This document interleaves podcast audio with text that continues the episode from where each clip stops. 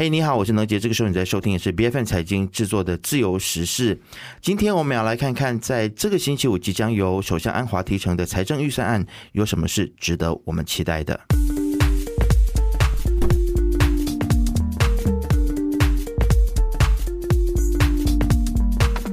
二零二四年的财政预算案呢，就在我们录音的两天之后啊，就要由首相安华在国会正式提成。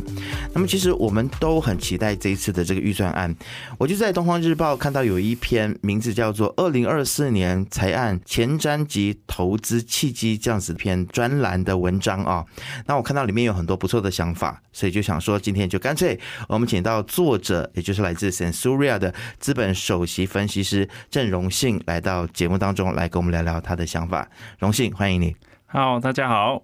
其实你在《东方日报》的这篇专栏当中就提到了内阁改组啊，那为什么你会觉得说这个来委任所谓的第二财政部长其实是非常重要的？然后你也觉得说这个乌统和西蒙的潜在候选人，呃，你有提出一些你的想法啊？可不可以来跟我们先来谈谈这件事情？啊，首先这个第二财长呢，他。嗯，它是可以帮助首相分担这个责任的。我们觉得说这个分担责任是非常重要。然后还有一点很重要的是，很多人以为啊，这个第二财长呢，他其实啊，他不是一个啊副 minister，他不是一个部长，其实他是一个副 minister，这个是大家要注意的。然后。也就是说，他其实是内阁的阁员，就是在首相主持的这个内阁会议里面，他会呃列席在当中，这有别于这个副部长的。呃，至于说那个人潜在人选当中呢，呃，我们可以看到是说，呃，可能希望看到的这些人选是有呃经济的有相关领域，就是讲金融和经济背景的这些人选呢，会是更适合的。了解，而且。其实，呃，西蒙在之前他们还是反对党的时候，他们就不断的就提出说，其实首相是不可以兼任财长的啊啊，这是过去他们的很很大的坚持。然后他们也提出了很多的论述，说为什么首相不可以兼任财长？你可能会涉及到贪污啊，或者是就是没有办法制衡等等这样子的问题。但现在，呃，安华持续的在首相兼任财长这件事情，或许来委任一个第二财政部长，这可能也可以为这个。西蒙来某个程度上做一些解套吧。我觉得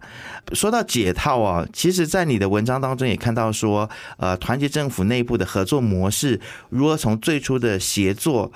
过渡到竞争啊。其实可不可以来聊一下这一方面的想法？它是会到一个竞合，那我们就看说，在这个团结政府的体系里面，哦，它为了维持的这个多元啊，还有中庸的一个路线呢，啊，这样子的一个合作模式是必须的。嗯哼，了解。好，在我们正式谈这个财政预算案之前，我觉得很有必要再来让大家来回顾一下，我们现在在马来西亚，我们在经济的层面上面有面临哪一些的挑战？那其中大家最清楚的，或者是最常听到的，就是我们的马币不断的贬值等等的问题，还有通货膨胀的问题。好，这些挑战其实是跟呃脱离不了整个宏观的一个环境啊，就其实也可以说啊归纳为是一个疫情后的一个后遗症来的啊，就是你这个通货膨胀，因为哦我们知道说大大宗商品来说，主要都是以美元来计价，然后近期的这个美元的啊走强呢，就显得说呃让整个马币呢会去相对的去走弱的。嗯，其实你在文章当中是有提到一个开源节流的概念啊，但是其实之前我没有在访问其他的经济学者的时候，他们觉得说这个开源节流其实是不可以太过度的所谓的节流的，因为你要有一定的支出，还有这个呃基础建设的一些发展，那你才能够确保国家去持续的发展。所以你的开源节流节流的这个概念是什么？你觉得我们在节流的部分应该在哪一个部分来节流？流呢？节流可能就是你要呃，在一些津贴方面呢，是要以一个比较针对性的一个呃方式，而不是说一次的这样子涵盖全部人。因为啊，不然的话，不只是说我们国国民，可能就是讲非国民啊，比如说一些呃外来的工作者，他会在当中他会享受到这种的津贴，这样这个津贴呢，这个位就不到位了。是，就是我们必须要很针对性的，就是如果有津贴的话，就必须要把这个津贴用在刀口上面，津贴给那些真正有需要的人。那其实我们现在来看一下这个财政预算案当中啊，就是关于这个税务政策的这个部分啊。那你觉得在这一次的财案当中，可能会引入哪一些潜在的税收的政策？特别是，呃，我我听到，其实我我在前阵子访问一位政治人物的时候，他是说消费税在这次应该是不会实施的。是你你的看法是怎么样呢？啊，我的看法就是基本上在整个市场里面呢，哦，有分为可能商家还有消费者，然后其实间中都出现了啊这种分歧，因为在商家方面他们会有欢迎消费税的话，会认为说，哎，消费税会是比较透明的一个税制，那啊民众方面当然他就会担心哦，会减少呢这个可支配的收入，就是这个 disposable income。啊，那我个人看法，这一次的这个呃，就算它是实行啊，哪怕它真的是重启啊，其实因为我们也不是第一次有这个消费税，这在呃之前的前朝里面就有这个消费税，所以这个消费税只能说是一个重启。但是如果它要重启的话，它必须是在啊低于一个六八千会比较理想，然后慢慢的给民众去适应。不然的话，啊，它会造成说，啊，民众适应不过来，然后整体的这个消费，因为毕竟我们马来西亚的经济呢，主要你看它整个国内生产总值，它的占比呢，啊，在私人消费方面、支出方面，它的一个占比是到了一个六成这样子的。了解，嗯，是那。其实现在我也包括了在你这个文章当中也看到说，按照目前的所谓的政治现实，可能团结政府也比较难在这个时间点去推行消费税。但是如果没有用消费税，呃，这个比较完整的一个税制来增加国家的收入的话，你会觉得说政府如何？可以来增加国家的这个收入，比如说是不是提高企业或者是高收入个人的一些税务呢？啊，会会有可能就是针对性一些哦，对于比较富人或者企业里面会有这些资本利得税啊这些，但是这些税收也不是第一次啊。其实我们看在疫情过后啊，政府也曾经。当时的政府也曾经推出过这个繁荣税，来向这些哦有呃享有很高利润的这些公司企业，让他们征税，然后让他们去啊来帮忙一起来负担整个的，嗯，对，所所以过去已经有有过呃繁荣税了，所以这一次。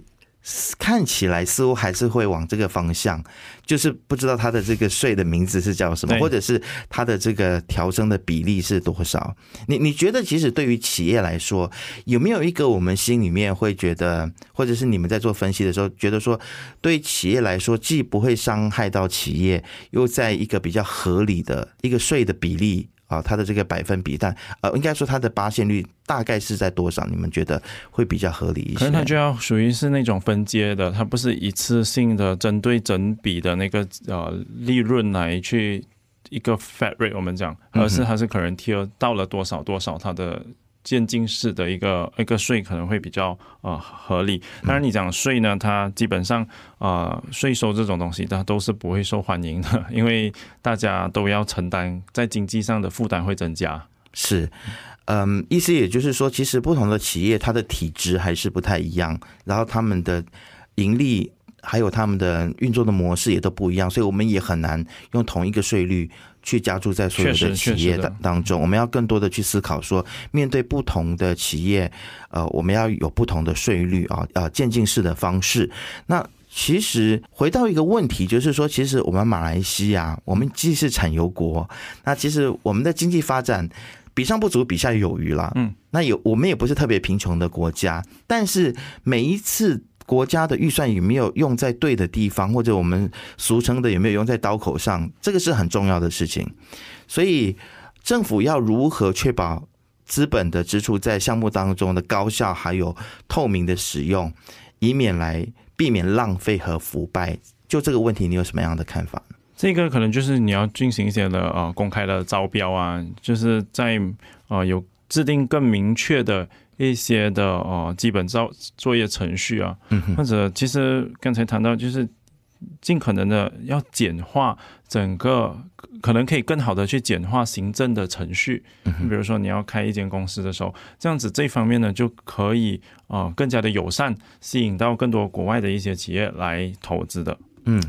其实公开招标这件事情呢，也是西蒙过去一直以来的坚持哦。但是我们现在看到有几个例子，包括了现在五 G 的这个第二张执照直接颁布给这个华为。其实有一些学者，包括王建明教授，他就有提出质疑说，为什么没有在透过公开招标的情况之下啊，就可以颁发给华为的这个部分？那可能这个也是政府也必须要来回应的啊。那么根据你的文章呢，其实有哪一些领域和公司可能？能会受益于这个增加发展开支啊，因为今天其实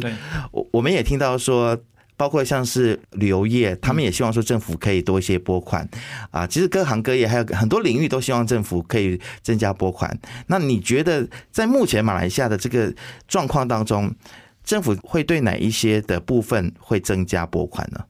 增加拨款的话，我比较希望是看到说它是啊出于一些奖励的，就。制造一些奖励的制度出来，去鼓励一些企业朝这一些方向去发展。比如说啊，近期我们啊一直在听到的这个环境啊、社会和治理，就 ESG 相关的行业。那如果照我来看，说这些可受惠的行业呢，啊，将会是那种可更新能源的板块，比如说这种啊。专业资源啊，或者是 Solarvest 这样子的一些公司，因为毕竟他们是在啊上游和下游方面都是在这个可更新能源范围里面的。嗯，呃，包括了很像听说这一次也会补特别补贴给个人，特别是 B 四十，如果你要购买。呃，所谓的能源车或是 EV 的话，那政府可能也会有补贴。但是我觉得很有趣的，就是说，呃，很多人都认为说，能源车或电动车应该算得上是就是经济能力比较好的人，能够在家里负担得起充电桩的人能够购买。所以，如果你你是补贴 B 四十群体，那他们可能住在 flat 或者是 condo 里面的话，没有充电桩，他们要如何买能源车？这个会不会也凸显了政府在思考政策的时候有一些欠考虑的地方？呃，可能就是你要我朝这个长期的，我们看到政府诶，近期它这这几年来，它不断的去增加啊这个。基础建设，特别是在公共交通方面，嗯，可能这个方面政府可能去啊推出的时候，它也可以啊，可能运用一些电动的巴士啊，这样子会更加啊符合整个绿色的环境，这样子，然后也可以照顾到，因为最后一里路，我们想到说，在国内的公共交通的一些情况是，他们可能哦没有办法直接的可以步行这样子去到，他还是需要一些接驳的服务，带他们去到这些哦捷运站，是。我我们当然是希望说政府它可以有更全面的想法。那如果真的是要来鼓励大家买电动车的话，那些基础建设还是要做好，才能够让大家去真正的让大家在最后一里路的那个部分可以得到方便。好，我们刚刚其实也是有提到关于呃这个所谓的补贴的部分啊，文章当中有提到说政府计划如何从普通补贴转向针对性的补贴。嗯，其实这种转变会不会让大家就会觉得说会有一点点灰心啊？本来我有钱拿，但是没有钱拿啊，这个目标或者目的究竟是什么？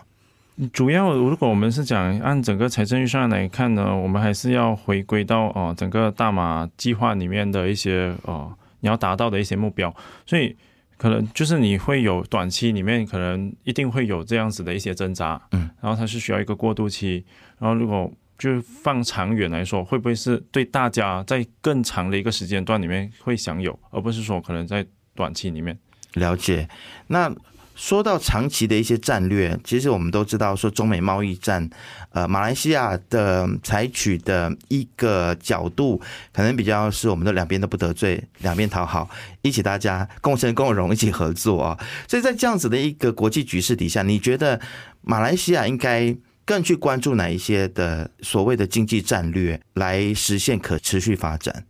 ？OK，就是在这一方面呢，找在建设，除了我们讲基础方面的，可能在人才方面，它需要加强，就是进行更呃更大力度的，可能更好的去进行 R&D，就是你这些开发、研究和开发的研发的部分，研发的部分，对，因为你这一些才是在经济里面它能够提高更多的这些附加值的。就是 value added 的 activities，你你不可能就是啊，可能目前来讲只是做一个生产嘛，或者只是一个转运，就是你需要的就是自身能够有这种能力去研发，嗯然后这样子才会对于经济的啊，它会有产生这种倍增的能力。其实我看到，其实，在晶片的生产或者是半导体的这个部分的话，其实我们也讲了很多年了。然后我们也看到周边的国家，比如说台台湾啊、韩国啊，那他们都有非常亮眼的发展。那我我们马来西亚似乎在这一块，你觉得政府应不应该在半导体的这个产业上面多投注一些资源呢？有啊，其实我们可以看到，在去年呃，在今年里面也是有这个 Infineo 在我们的北马那边也是有呃投放更多的这个资金来建设这些厂房。可能政府就要把握这些机会呢，跟这些国际里面的巨头。啊，让他们跟本地的企业，不只是说在投资方面，可能就是在技术或者知识转移方面能够有一些共享啊，这样子让我们本地的一些专才也能够从中受惠。了解，好，呃，聊过了我们这次的这个预算案的一些想法，其实。因为我这几天一直关注预算案，然后就一直在关注安华，他又说了一些什么话。安华他又再次的提起要与美元脱钩哦，他似乎认为说马币的贬值是被美元拖累了。那不晓得荣幸你是否认同安华这样子的看法呢？你觉得其实如果大马我们真的是跟美元脱钩的话，会不会有哪一些潜在的风险呢？与其说脱钩，脱钩这个东西，有可能我们要看回去的就是你这个。符合国国家的经济的一个情况嘛？因为我们的经济体是还是处于一个新兴的经济体，然后它是一个出口为导向的一个经济体，所以你就要可能要首先就要考虑的是这些方面，然后还有的就是他所哦贸易的伙伴方面是以什么为主，它的含量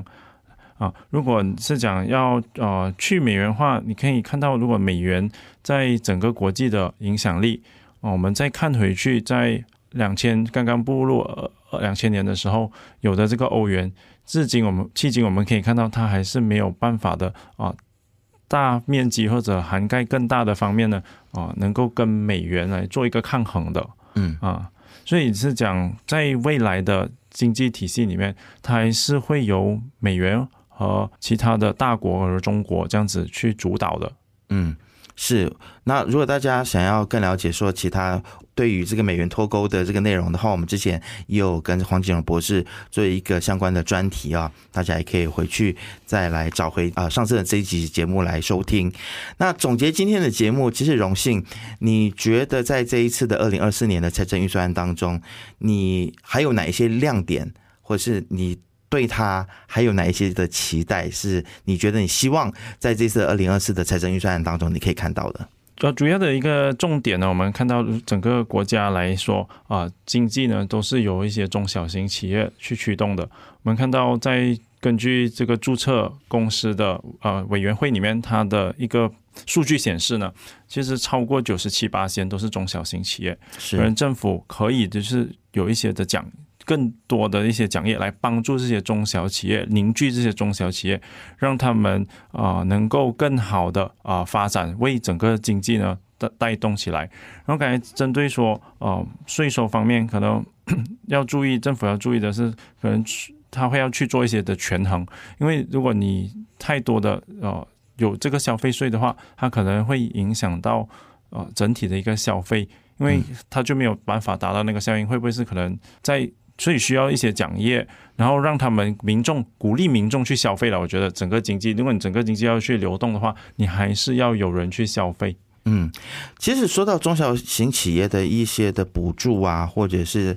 如何让中小型企业在国内更好的发展这件事情，我们看到，即使像日本、韩国还有台湾。呃，他们也是在企业的这个中小企业的比例上面，特别是台湾也是相当高，也是大概超过百分之六十或七十，跟我们的情况很像。但是你可以看到说，台湾政府他们不只是帮助中小型企业在国内发展，他们已经慢慢的走到了帮助中小型企业跨海到另外一个国家去发展。你觉得我们马来西亚是不是也应该思考这个路线呢？确实就是在这个方面发展方面是需要帮助哦，这些中小企业呢，可能是啊帮助他们建设，让他们有更多的竞争能力啊，比如说推出一些自动化的，就是让他们觉得餐厅来说，比如他们餐饮业，他们可能会有啊这个自动化的一些程序，然后减少对劳工的依赖，因为马来西亚很多的企业来说还是很依赖劳工的，是包括制造业也是，还有像物流业，对，的这个全自所以动化，就是一个自动化或者